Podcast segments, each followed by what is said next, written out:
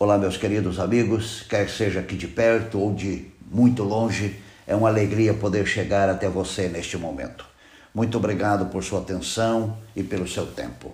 Obrigado também por permitir que eu faça parte do seu mundo por alguns instantes. Aqui é o pastor Elbio Menezes. Há uma história envolvendo uma catedral da Europa que diz o seguinte: Nesta catedral há três portas, uma na frente e duas nas laterais.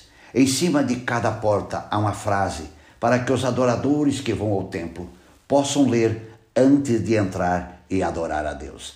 Na porta lateral direita tem a seguinte frase: Tudo que agrada é passageiro.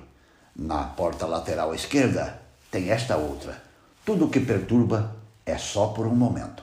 Mas na porta principal, esta é a frase: Só é importante o que é eterno.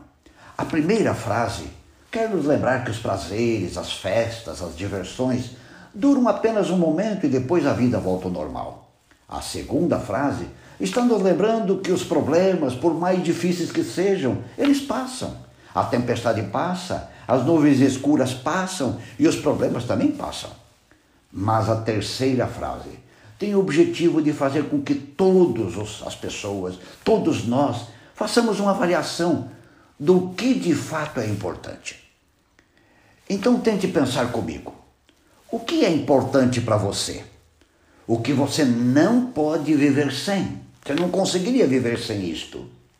O que é importante para um idoso? Talvez, se tem algum idoso me ouvindo, ele vai dizer: é a companhia da esposa, dos filhos e os meus remédios. O que é importante para um homem uma mulher de meia idade? Talvez ela diria, ele diria, a minha carreira profissional, garantir o futuro, o que é importante para um jovem. Talvez ele vai dizer terminar a faculdade, entrar no mercado de trabalho. E o que é importante para um adolescente? Talvez ele diria a internet e as séries na Netflix.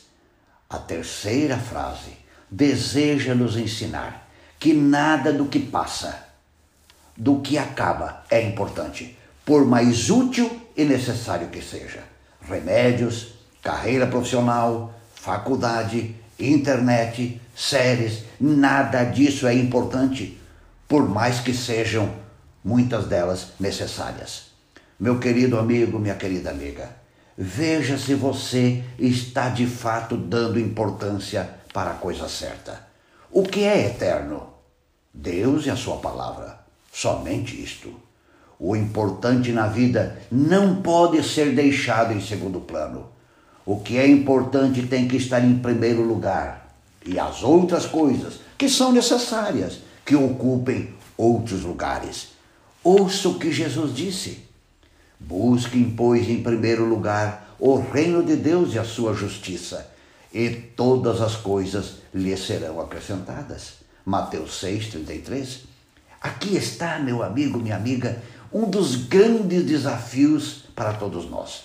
Colocar o que é eterno em primeiro lugar em nossa vida e crer que a palavra de Deus se cumprirá em nossos dias.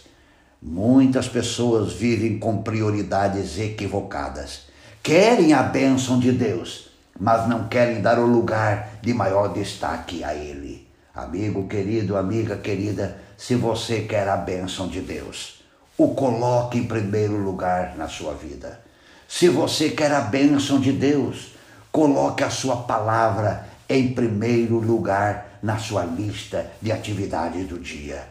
Quero, neste momento, convidar você a orar comigo. Meu Pai, perdoa-me por em muitos momentos não ter colocado o Senhor e a Sua palavra em primeiro lugar. Ajuda-me a viver com as prioridades corretas. É o que eu te peço no nome de Jesus. Amém.